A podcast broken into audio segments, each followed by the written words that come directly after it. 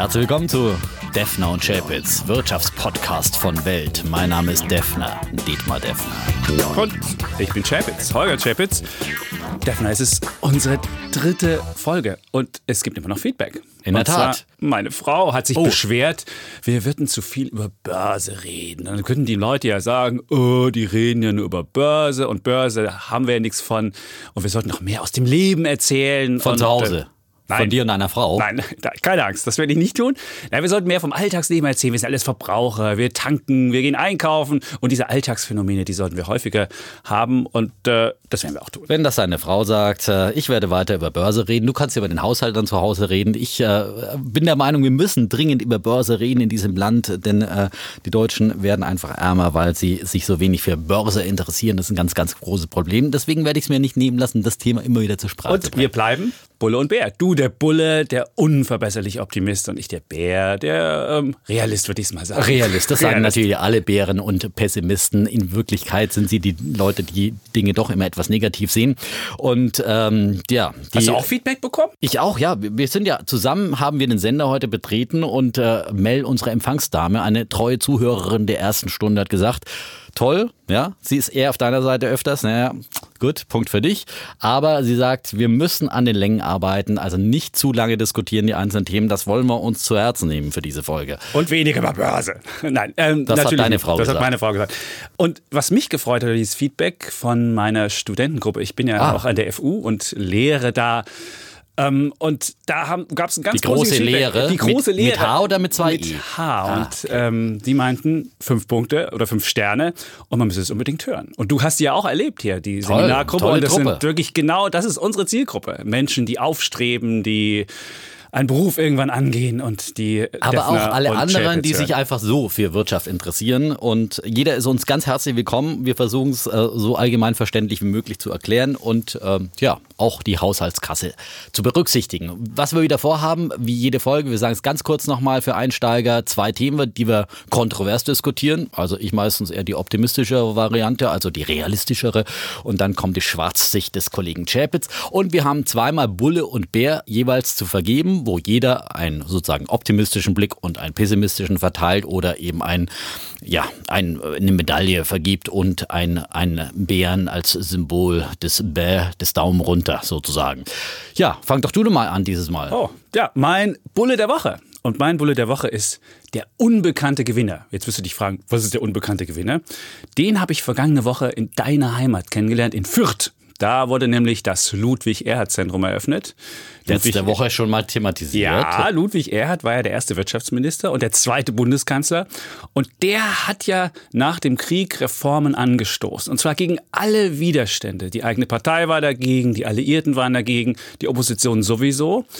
Und was mir klar geworden, er hat es trotzdem gemacht. Es ging darum, die Preise freizugeben und die Bewirtschaftung freizugeben und hat damit ein großes Wirtschaftswunder entzaubert. Was mir dabei klar geworden ist, man muss Visionen A umsetzen und B, die Verlierer waren damals schon bekannt, nämlich äh, die Leute, die davon äh, profitieren konnten, dass die Preise fest waren und die davon profitieren konnten, dass sie wussten, dass ihre Waren abgenommen wurden.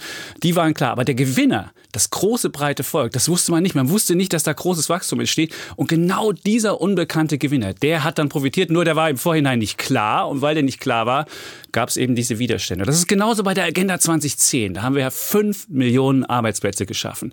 Die wussten das damals noch nicht. Es wussten nur die, die Langzeitarbeitslose war, dass die möglicherweise verlieren. Aber die großen Gewinner, die dann Jobs gekriegt haben, wussten es nicht. Und deswegen gab es so große Widerstände. Und auch die haben profitiert. Also der unbekannte Gewinner, mein Bulle der Woche. Super. Dann würde ich direkt mit dem Bär der Woche anfangen, weil das ist wirklich ein krasser Gegensatz dazu zu Ludwig Erhard und sozusagen seiner Entfesselung der Marktkräfte im Nachkriegsdeutschland. Übrigens auch ein großer Fan von Aktien und äh, Börse. Ja, ähm, mein Bär der Woche, der geht an den Sozialismus des 21. Jahrhunderts und an den frisch wiedergewählten Präsidenten in Venezuela, Maduro, aber von Präsident kann man da nicht äh, sprechen und auch nicht von einer freien Wahl. Äh, Da geht man ja allgemein aus äh, davon, dass die Wahlen manipuliert waren. Deswegen nennen wir ihn einfach einen Diktator. Denn wie anders ist es erklärbar, dass in einer Hungerrepublik wie Venezuela sozusagen er immer noch Präsident ist. Der IWF, der hat für Venezuela eine Inflation für 2018 von 14.000 Prozent prognostiziert. Aber Ökonomen im Land selbst, die gehen eher von 388.000 Prozent Inflation aus. Also das ist eine quasi komplett Geldentwertung, die dort stattfindet. Äh, und entsprechend können die Leute kaum noch leben von dem Geld, das sie verdienen. Zumindest wer den staatlichen Mindestlohn kassiert, äh, der hungert. Äh, vergangenes Jahr haben 64 Prozent der Bevölkerung bis zu 11 Kilo an Gewicht verloren. Das liegt einfach an der Misswirtschaft, der sozialistischen Misswirtschaft in dem Land, seit Hugo Chavez 1999 die Macht in Venezuela übernommen hat. 7000 ähm, Unternehmen wurden in dieser Zeit verstaatlicht, ähm, Millionen Hektar landwirtschaftlicher Fläche ebenso. Und diese Staatsbetriebe, die produzieren so nach ähm, Aussagen von Einheimischen nur noch zwischen 0 und 20 Prozent dessen, was eben vor der Verstaatlichung hergestellt wurde. Und vor allem auch die Ölproduktion Venezuelas ist auf ein historisches Tief von 1,5 Millionen Fass pro Tag gesunken, weil eben kein Geld mehr für die Sanierung der Infrastruktur zur Verfügung steht. Und das muss man sich mal vorstellen im Land mit den größten Ölreserven weltweit. Dort hungern die Menschen. Also wie gesagt, wer jetzt noch von Sozialismus träumt, der ist wirklich ein Träumer. Hm, da komme ich ja mit meinem Wohlstand für alle. Das habe ich ja da auch in Fürth gesehen. Wohlstand für alle. Und da gab es auch einen Raum in diesem Museum, da wurde nochmal gezeigt, wie krass die Geldentwertung funktioniert und wie schnell die Preise damals in den 1920er Jahren in Deutschland gestiegen sind. Und das haben wir ja jetzt in Venezuela quasi im Zeitraffer. Das geht ja sogar noch schneller als damals. Absolut. Deutschland. Du hast auch einen Bär der Woche. Ich habe auch einen Bär der Woche. Mein Bär der Woche ist der Instagram-Nutzer, der unter sozialem Druck steht. Jetzt oh. fragst du dich, hoch, auch wieder äh, komisch. Instagram ist dieses wunderbare Netzwerk, wo man sich diese bunten Bilder angucken kann und das bunte Leben anderer Menschen bestaunt. Und dann guckt und denkt sich so, oh, wie langweilig ist mein Leben und unter so einen sozialen Druck gerät. Und in Amerika ist es mittlerweile so, dass sich viele Millennials, das sind ja diese jungen Leute, die aufstreben. Diese jungen Leute. Diese jungen diese Leute, genau. aufstrebenden genau. jungen Leute. Genau. Die Deine Studenten zum Beispiel. Ja, zum Beispiel. Ja, Vorsicht mit dem Bashing von jungen Leuten. Na, ich ja? möchte niemanden also. bashen. Ich wollte nur sagen, dass diese jungen Menschen mittlerweile sich verschulden müssen, um sich diesen Lebensstil ähm, leisten zu können, den man dann bei Instagram in den Fotos zeigt. Und äh, das ist, das ist ein, ein Trend, der natürlich nicht, nicht positiv ist ist. Und jetzt macht Instagram selbst, hat wohl festgestellt, dass es so ein bisschen problematisch ist. Und ab nächster Woche soll es wohl ein Tool geben. Da kann man dann genau nachverfolgen, wie lange man bei Instagram war und sich das Leben der anderen anguckt, das bunte Leben. Und vielleicht noch eine Episode dazu. Vergangene Woche in der Redaktion habe ich drei Kollegen getroffen, habe gesagt, Mensch, ich bewundere euch, ihr stellt immer bunte Bilder. Der Sonntag, da sehe ich fünf Stationen bei der einen Kollegin, bei dem anderen sehe ich, die sind immer auf Achsen und immer unterwegs. Ich bewundere euch, wie ihr das macht. Da sagt der eine Kollege, ja, ich hab, ich bin getrennt leben, ich muss immer mein Kind abholen, deswegen muss ich da hinfahren, deswegen bin ich auf Achse und so doll ist es gar nicht, wie du denkst. Und die Kollegin sagt, ach, ich bin aber auf der Suche nach der großen Liebe und so doll ist es auch nicht. Sei du doch froh. Sie bewunderten eher mich für mein Leben, dass ich immer diese Sonnenuntergangsbilder von der Terrasse sende und so weiter. Und dann stellten wir fest, wir bewundern uns gegenseitig und es gibt überhaupt keinen Grund, diesen sozialen Druck zu haben. Und deswegen mein Bär der Woche, der Instagram-Nutzer, der unter sozialem Druck steht und das gar nicht tun müsste. Übrigens, sozialen Druck gab es natürlich schon lange vor den sozialen Medien. Das muss man auch mal klar so sagen. Offensichtlich ich kann, ja, in meiner Schulzeit, da hatten halt auch dann die äh, coolen äh, Levis Jeans und andere Marken Markenprodukte an und unser eins hatte eben keine Levis Jeans, da fühlte ich mich auch ausgegrenzt. Aber gut, ähm, das gab es schon immer und äh, wird es immer geben, das egal auf welchen jetzt. Ja, und du musst es halt ja, okay, wir zeigen. Diskutieren ja den Bulle und Bär der Woche, Gott sei Dank nicht. Was ist ja? denn dein Bulle der Woche? Mein Bulle der, der Woche bleiben wir bei den sozialen Medien, ja? Äh, vielleicht gibt es oh. ja auch oh. sozialen Druck unter den CEOs von DAX-Firmen zu twittern zum Beispiel. Ja, Holger Chapitz ja übrigens ein erfolgreicher Twitterer, haben wir auch schon mal erwähnt. Ja. Ich habe 56.000 jetzt geschafft. Wahnsinn, ja. ähm, also der erfolgreichste Twitterer unter den deutschsprachigen Wirtschaftsjournalisten Holger Chapitz ist mir wieder eine große Ehre. Vielen Dank. Ja. Äh, aber Siemens-Chef äh, Joe Käser tut's dir gleich jetzt und er hat ähm, in dieser Woche, in der letzten Woche, äh, einen Tweet zur Entgleisung der AfD-Fraktionschefin Alice Weidel in der Generalaussprache des Bundestages abgesetzt. Und dort schrieb er, lieber Kopftuchmädel als Bund deutscher Mädel, Frau Weidel schadet mit ihrem Nationalismus dem Ansehen unseres Landes in der Welt, da wo die Hauptquelle des deutschen Wohlstands liegt. Und deswegen mein Bulle der Woche für den Klartexter der Woche Joe Käser. Und Käser spricht ja öfters Klartext, auch zu politischen Themen, hat sich ja auch zu Trump schon geäußert, seine Steuerreform gelobt, aber ihn aber für seinen Handelskrieg und seinen Handelskonflikt auch äh, öffentlich gerügt. Und ich meine, dass das ist gut so, wenn auch Wirtschaftslenker Klartext sprechen, wenn sie sich in öffentlichen Debatten beteiligen, auch zu politischen Fragen, wenn sie twittern, wenn sie in Talkshows gehen und erklären, was wichtig ist für die Wirtschaft und damit eben auch für Arbeitsplätze und Wohlstand in diesem unseren Lande. Wunderbar. Wie viel? Hat, weißt du, wie viel Follower er hat? Das weiß ich nicht. Okay, aber wahrscheinlich hat er auch ich bin, ganz bin, viele. ich bin ja auch nur passiver Twitterer, muss ich sagen. So, ja. Vielleicht schaffe ich es ja. Irgendwann schaffe Like ich es noch, mir. irgendwann schaffe ich es noch, den, den Defner zum aktiven Twitterer zu machen. Das ist wirklich eins der Ich, wunderbarsten. ich lasse mich dann nicht unter sozialen Druck bringen. Okay, gut. Wir kommen So, zum Thema. Zum oder? Thema, ja. Ja. Dann darfst du auch du anfangen. Darf ich Thema anfangen? der Woche, ja. Und mein Thema der Woche ist, du wirst es ahnen, es ist Italien. Aus aktuellem Anlass. Aus aktuellem Anlass. Und viele Menschen sagen ja, ich würde das Land nicht mögen. Völliger Blödsinn. Ich liebe Italien, das Land, die Kultur, die lässigen Menschen. Und das Land hat wahnsinnig viel Potenzial. Aber was jetzt immer deutlicher wird, dass Italien einfach mit dem Euro nicht zurechtkommt. Und das sieht man jetzt auch an der möglichen neuen Regierung. Man weiß ja gar nicht, ob, die, ob das überhaupt klappt. Aber man sieht es auch daran, das neue Programm. Da geht es nicht darum, Reformen zu machen und das Land im Euro zu halten, sondern da geht es eher darum, Schulden mit neuen Schulden zu bekämpfen. Es geht darum, dass man die EZB dazu befähigen soll, ähm, die Staatsverschuldung noch besser zu finanzieren. Und es geht eigentlich um Sachen, die eher dafür sprechen, dass Italien aus dem Euro aussteigt. Und deswegen ist mein Plädoyer, vielleicht ist Italien nicht mehr reif für den Euro und müsste vielleicht, um, um, um endlich wieder auf die Beine zu kommen, aus dem Euro aussteigen. Defner. das ist ja schon mal wenigstens vorsichtig ausgedrückt. Mit einem vielleicht versehen. Das ist ja, ja, schon mal es gibt ja löblich. immer noch die Möglichkeit, dass sie sich doch reformieren. Also eins muss man ja jetzt mal sagen. Erstmal diese äh, ja äh, sehr wahrscheinliche neue Regierung zum jetzigen Zeitpunkt der Aufnahme ähm, von fünf Sterne und Lega, das ist natürlich eine unheilige Allianz. Das muss man ganz klar mal sagen. Ja, Oh, also da, da gibt's von auch, da gibt's auch wirklich wenig schön zu reden. Selbst für einen Optimisten. Da muss man wirklich also mit der Lupe suchen, wenn man da einen optimistischen Ansatz rauslesen will aus diesem Regierungsprogramm. Es ist halt eine unheilige Allianz von Europopulisten, also von Euroskeptikern und Populisten, die äh, im Prinzip ihren ganzen Wahlkampf mehr oder weniger gegen den Euro geführt haben. Die einen eben die Lega von rechts und die Fünf-Sterne-Bewegung von links. Und das wäre einfach so, wie wenn in Deutschland es jetzt eine Koalition zwischen AfD und Piraten und vielleicht Teilen noch der Linkspartei geben würde. Ja? Und jetzt darf jeder äh, sozusagen seine Wahlversprechen wahrmachen. Daraus haben sie dann ein äh, ein Programm, ein Regierungsprogramm jetzt gegossen, wo jeder seine Wahlversprechen unterbringt. Es ist, und natürlich bezahlen soll es plötzlich äh, sozusagen soll es über neue Schulden äh, du bist- du das bist- hat mir jetzt bei dir alles gefehlt hier. Du bist der ja? Bulle. Das ist Ja. nett, dass du, dass du meine Nein. Argumentation nimmst. Aber was du, was ich jetzt Nein. von dir nicht höre, ist, die sind gewählt worden. Das ist es Die ja. sind gewählt es ist ja worden, nicht ja. so, dass sie vom Himmel gekommen wären und irgendein Diktator gesagt hätte, die kommen jetzt zusammen. Sie sind gewählt worden und sie haben jetzt sogar nach aktuellen Umfragen sogar die Mehrheit.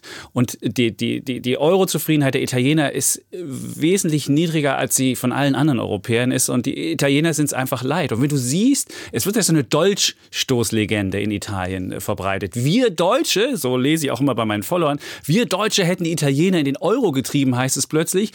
Und um sie wirtschaftlich platt zu machen. Und wenn solche Legenden schon krassieren, und das nicht nur von doofen Leuten, sondern sogar von Intellektuellen, dann muss ich sagen, dann scheint der Euro nicht das Friedensprojekt gewesen zu sein und der Euro keinen Frieden über Italien gebracht zu haben, sondern eher für Spannung zu sorgen. Und da muss man doch sagen, ist es vielleicht besser, wenn Italien nicht mehr im Euro drin ist. Dann muss man aber anders argumentieren und ich kann doch solche Weltverschwörungstheorien, wie sie von Populisten überall verbreitet werden, nicht ernst nehmen und nicht als Grundlage einer politischen Debatte nehmen und schon gar nicht als Grundlage für politische Entscheidungen, sondern dann muss man doch hergehen und sagen, wir müssen aufklären. Und es kann natürlich nicht sein, dass überall sozusagen ein Anti-Euro-Wahlkampf geführt wird, weil die Parteien versagen. Italien gibt es ein großes Staatsversagen seit Jahrzehnten, ja.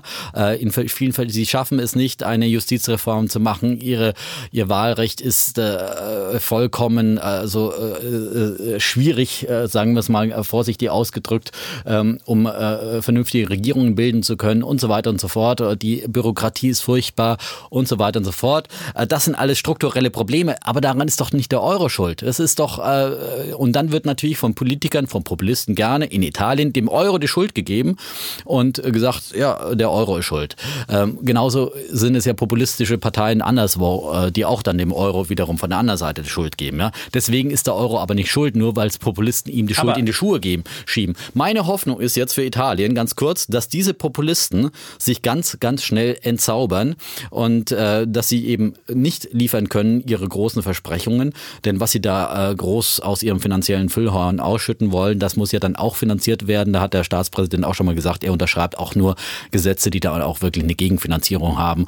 Und dann kommt man vielleicht auch wieder ganz schnell in der Realität an. Und zu wünschen wäre es, dass solche populistischen Parteien dann auch an der Regierung einmal entzaubert werden und in der Realität auf den Boden der Realität geholt werden. Aber dann werden. hast du doch das Land nicht reformiert. Das Problem ist ja, Nein. wir hatten in den letzten Jahren ja lauter technokratische Regierungen, die es nicht vermocht haben, Reformen in Italien umzusetzen.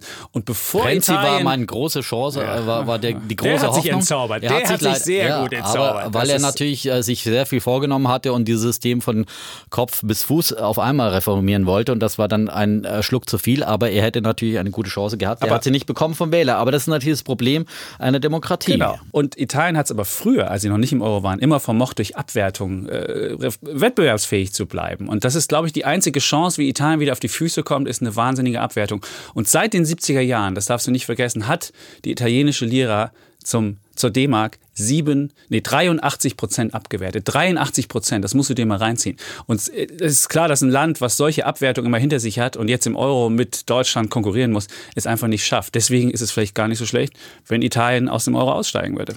Wenn noch nicht einmal mehr die zwei euroskeptischen Parteien, die jetzt an der Macht sind, in ihr Regierungsprogramm eine ähnliche Forderung geschrieben haben, dann scheint es ja so zu sein, dass die Italiener selbst erkannt haben, äh, dass das quasi ein Ding der Unmöglichkeit ist, aus dem Euro auszutreten oder dass es einfach mit so großen Schmerzen für das eigene Land, für das eigene Volk verbunden wäre, äh, dass dies einfach ein Ding der Unmöglichkeit ist und dass dies alle Vorteile durch eine mögliche Abwertung äh, wettmachen würde. Denn die Kosten wären ja immens, ja. Man darf ja nicht vergessen, die italienischen Staatsschulden oder auch die Schulden der privaten Haushalte, das sind ja Euro-Schulden. Ja? Die werden ja nicht dann in Lira umgewandelt, sondern da muss man diese Schulden quasi in Lira tilgen, in einer Währung, die natürlich dann sehr schnell, sehr rasch abwerten würde.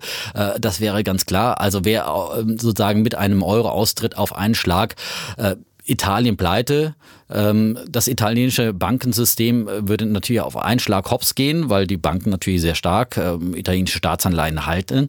Und das Ganze wird natürlich einen Flächenbrand in Europa, wenn nicht gar weltweit auslösen, der ähnlich der Lehman-Krise äh, Krise damals war, sicherlich wahrscheinlich sogar noch viel, viel stärker. Denn äh, Italien ist ja nicht Griechenland. Italien ist die drittgrößte Volkswirtschaft der Welt und äh, das der Szenario, Welt, so weit, so weit äh, sind die, also die drittgrößte Europas natürlich, ja, ja, sorry. Äh, gut, dass du gut aufgepasst hast. Wir wollen hier keine falschen Fakten verbreiten. Also, das ist der Eurozone. Ums, die, ich bin nicht die drittgrößte der, Eurozone? Okay. Ja, ja, ja, kein Problem. Ja. Aber, aber vielleicht eine Sache noch zum Schluss. Ich meine, die italienische, die neue Regierung hat ja schon eine Art Parallelwährung angekündigt. Die wollen ja eigene ähm, Steuerzertifikate drucken. Das ist ja eine Art Parallelwährung, die dann jeder zugeschickt bekommt, die dann nicht auf die Schulden angerechnet werden und die sie selbst drucken können, weil es kein wirkliches Geld ist. Eigentlich darf die EZB das ja nur. Und da sieht man schon, dass die neue Regierung so äh, freudig im Euro nicht ist, sondern schon anfängt mit einem Bein schon aus dem Euro auszusteigen. Aber lass uns doch eine Wette machen. Ich biete eine Wette an. Und, ja.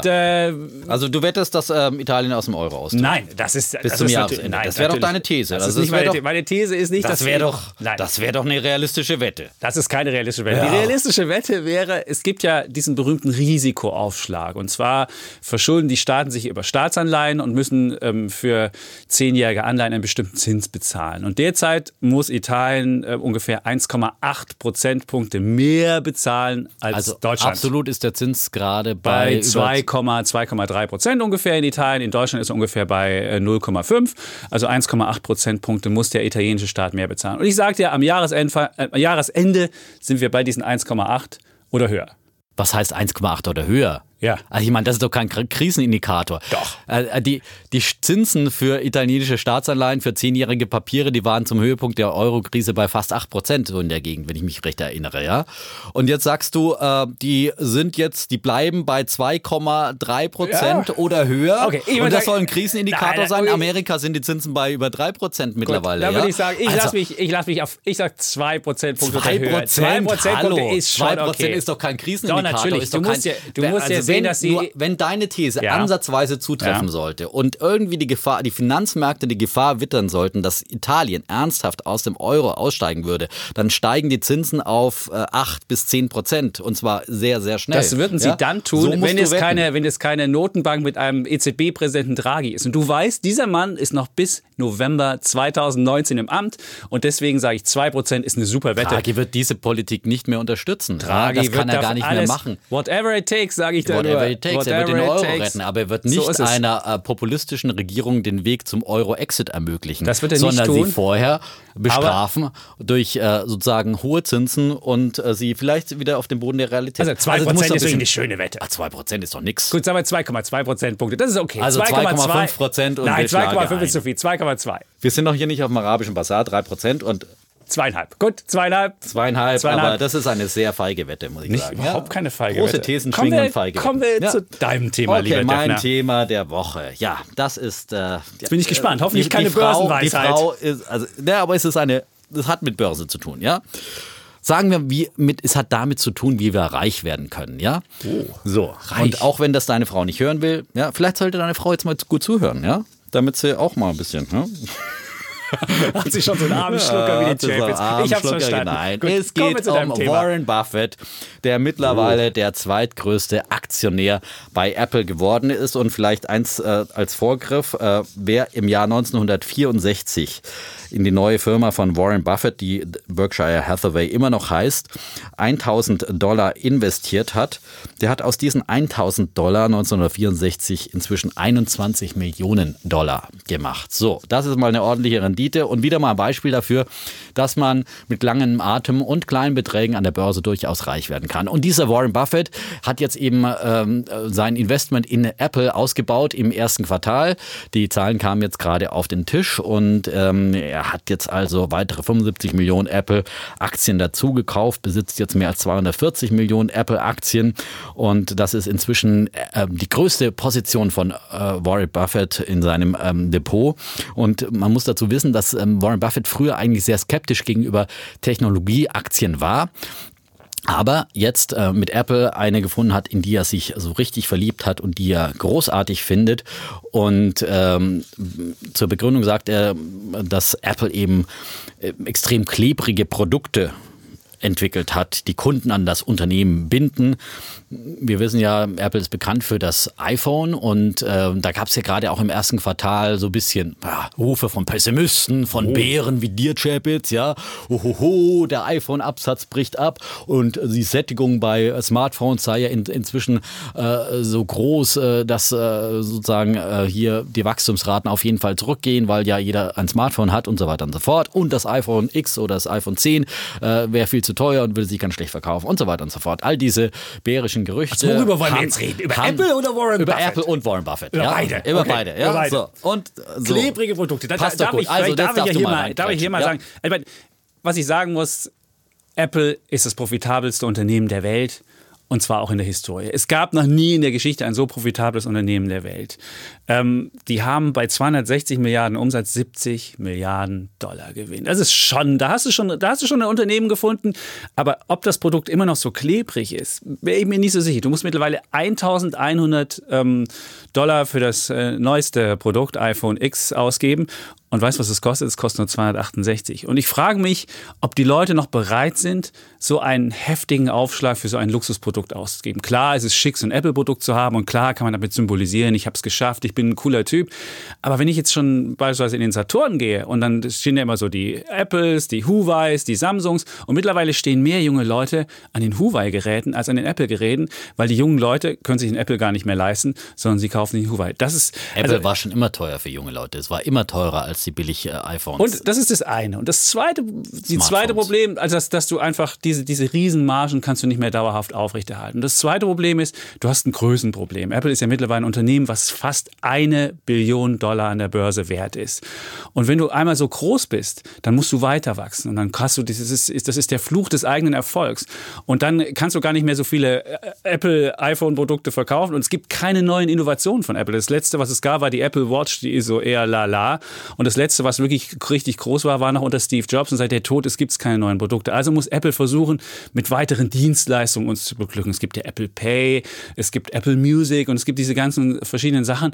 Und das ist das Einzige, wie sie noch größer werden können. Nur, wenn du immer größer wirst, immer mehr Bereiche vorstößt, wird irgendwann auch mal die Politik aufmerksam werden und wird sagen, hör zu, es kann nicht sein, dass sich so ein Unternehmen wie so eine Krake in die Gesellschaft ähm, ausbreitet und dann wird ein Unternehmen irgendwann zerschlagen. Deswegen glaube ich, dass Apple mit einer Billion wirklich an so einer Grenze angekommen ist und viel weiter es nicht nach oben geht.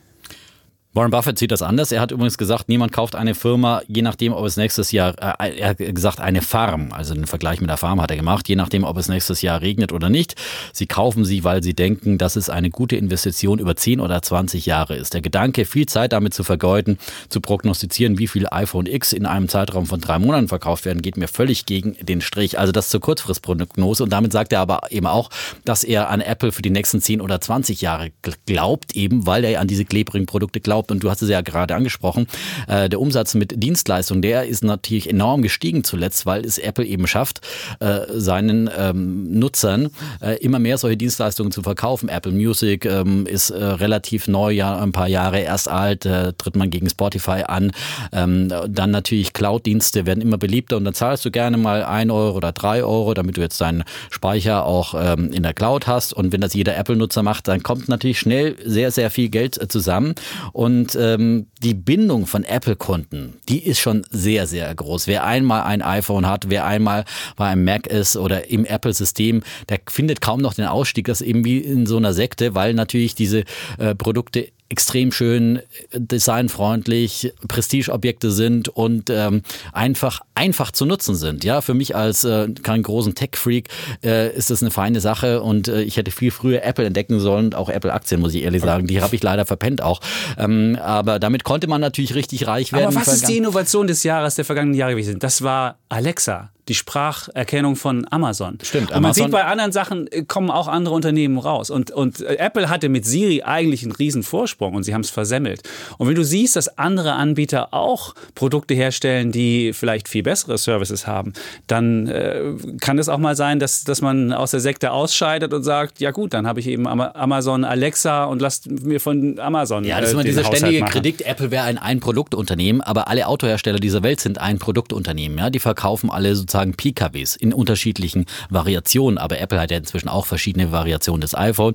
Ähm, also insofern haben die natürlich ein Hauptprodukt, aber dieses Hauptprodukt, das wird noch über Jahre, Jahrzehnte existieren, bis wir da irgendwann einen implantierten Chip haben, mit dem wir telefonieren, wird noch sehr viel Zeit vergehen.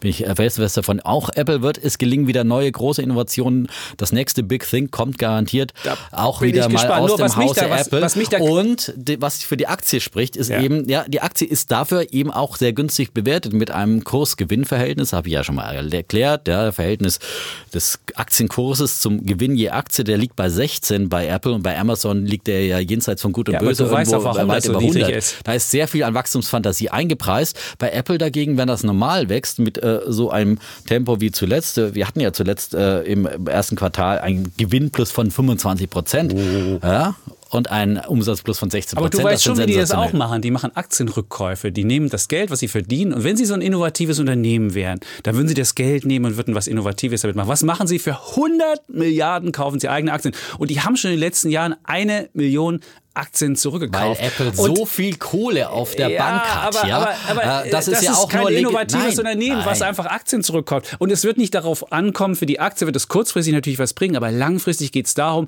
dass du the next big thing hast. Und das natürlich. kann ich bei Apple wirklich nicht erkennen. Klar, Cloud Services, Musik, okay, das wird langsam wachsen, da bin ich bei dir. Aber dieses nächste große Ding, das glaube ich, ist nicht. Und auch bei Warren Buffett, vielleicht noch ein Wort dazu. Seit der Finanzkrise ist dieser Mann leider nicht mehr der Outperformer, wie er früher war. Die Aktie hat auf zehn Jahre als auch auf fünf Jahre hinter dem S&P 500, dem Aktienindex Amerikas, ist Warren Buffetts Berkshire zurückgeblieben. Also insofern auch dieser Mann, der, wo man dachte, er kann übers Wasser gehen, wo einmal im Jahr diese große Hauptversammlung ist, wo alle hinpilgern, da heißt es ja auch Pilgerreise der mhm. Kapitalisten mhm, ja. nach Omaha. Ähm, das ist auch nicht mehr, der Mann hat auch, äh, es ist verblasst und er hat sich hingesetzt, er selbst hat gesagt, oh, ich habe Technologie verpasst. Also er hat auch selbst gesagt, dass er möglicherweise bei Technologie nicht den richtigen Riecher hatte und möglicherweise ist es ein nachlaufender Indikator. Und wenn ich mir angucke, die Aktienempfehlung für Apple, alle, es gibt keine einzige Verkaufenempfehlung. Und diese Aktie hat jeder Mann und sein Hund und seine Katze und weiß ich nicht, wer die alle hat. Und wer soll die Aktie noch kaufen? Insofern würde ich sagen, das bis Jahresende wird das nicht mehr so viel. Aber vielleicht machen wir eine Wette. Machen wir eine Wette. Machen wir eine Wette. Ja, Was ja. bietest du denn an? Genau, ich biete an, du hast hier gerade schon mal diese äh, legendäre Billion angesprochen. Ich wette auf jeden Fall, dass die äh, Apple-Aktie bis zum Jahresende auf jeden Fall über eine Billion, also nicht die einzelne Aktie, sondern äh, der Gesamtwert der Firma, äh, bis auf eine Billion US-Dollar steigt und diesen Wert auch bis zum Jahresende hält. Ja, nicht Super. Dann müsste die Aktie, glaube ich, bei, dippt. bei 200 müsste die dann stehen. Irgend sowas bei 200 Dollar. 200 Dollar? Ja, okay. Genau, 200 Dollar. Wir sagen 200 Dollar. Wunderbar. Apple-Aktie auch noch zum Jahresende. Das ist meine Wette. Ja, die ist jetzt auch nicht so ambitioniert, weil du gerade meine Italien-Wette hier so abgetan hast. Aber, ich habe neulich beim DAX eine sehr ambitionierte Wette Okay. gemacht. Ja, da habe ich mich von dir hochhandeln lassen. Ja, das war jetzt heute die Rache. 10.000. Da müssen wir noch ein bisschen laufen. 15.000 So. beim DAX, aber wir sind, wir sind gut dabei. Es Wir geht in die dabei. richtige Richtung. Ja, Ja, ja. Ja, Defner, das, das, war's. unsere, das war's von Defner und Chapitz. Ja, wir haben jetzt so eine wunderbare neue E-Mail-Adresse, Ja, die wir wo die. Zuhörerinnen und Zuhörer Feedback. uns Feedback geben können. Und wir haben übrigens die Apple, das ist schon eine Anregung auch gewesen, die ich per Twitter bekommen habe. Also wir Mhm. Ja. nehmen das wirklich ernst, Wir was nehmen uns Themenvorschläge schicken. gerne mit. So ja, es. gucken wir uns an. Wir können wahrscheinlich, es wird wahrscheinlich sehr viel kommen und wir können diese E-Mails nicht persönlich beantworten. Das wir weiß ich nicht. Also ich würde auch, ich würde ab auch und zu mal eine ab und zu beantworten, aber wir können auch ab und zu mal eine hier mit in den Podcast rein. Auf jeden Fall wollen wir eine zum Di- Frage. in den Dialog treten. Genau, das wollen wir, ja. Und Sagst zwar die Adresse? unter wirtschaftspodcast.welt.de. Wirtschaftspodcast.welt.de. Ist relativ Ganz einfach, logisch, ne? Kann Ja. man verstehen. Und Gut. natürlich bitten wir weiter darum, abonnieren Sie uns. Das ist ganz wichtig, äh, damit es diesen Podcast auch noch ein paar Tage länger gibt. Das, sagen Sie den Freunden Bescheid und geben Sie uns schöne Sterne. ja, Wir fünf ja- Sterne gerne. Das Ja. muss keine äh, sozusagen Würdigung der fünf Sterne in Italien sein. Wir nehmen die von iTunes, von meiner Lieblingsaktie. Apple, sehr Sie schön. dürfen auch zu Spotify gehen, ist uns auch recht. Genau. Auf jeden Fall abonnieren, weitersagen, ähm, Review geben, also eine Dann Bewertung geben. Und dann Sagen wir Tschüss, Schöne Defner Woche. und Chapitz. Tschüss. ciao.